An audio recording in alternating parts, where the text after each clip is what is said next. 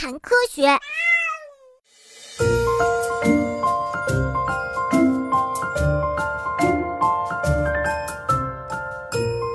改变了生物学历史的加拉帕戈斯群岛。加拉帕戈斯群岛位于南美洲厄瓜多尔西面一千多米的地方，是由十三个较大的岛屿和六个较小的岛屿以及无数个礁岩所组成的。这些岛屿呀，远离陆地，陆地上的动植物很难传到这里，所以呀，加拉帕戈斯群岛拥有许多别的地方无法看到的奇特动植物。具有代表性的动植物有加拉帕戈斯陆龟、加拉帕戈斯海猎、达尔文雀等等。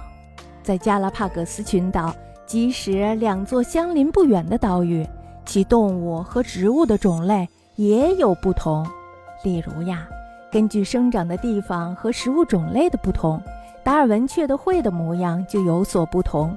据说呀，本来达尔文雀只有一个品种，后来呀，在适应各种环境的过程中，喙的模样就逐渐发生了变化。哦，主张进化论的英国生物学家查尔斯·罗伯特·达尔文。就是在观察了加拉帕戈斯群岛的动植物之后，根据观察结果，在1859年撰写了名为《物种起源》的著作。在这本著作中，达尔文认为，只有那些能够适应环境的生物才能生存下去，而那些适应不了环境的生物则会遭到淘汰。这个理论呀，引起了巨大的轰动。对于当时那些信奉动植物是由上帝创造出来的人们，是一个很大的打击。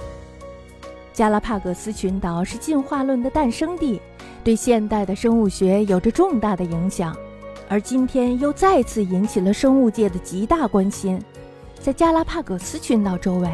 两千六百米的深海有一个可以喷发出超过三百五十摄氏度硫化物的海底热泉。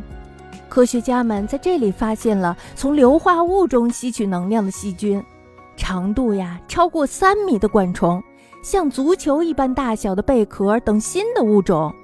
科学家们认为这里的环境与地球上的生命刚诞生时的环境很相像。为了揭开地球生命是如何诞生的谜团，他们正在努力地研究着海底热泉附近的生态系统。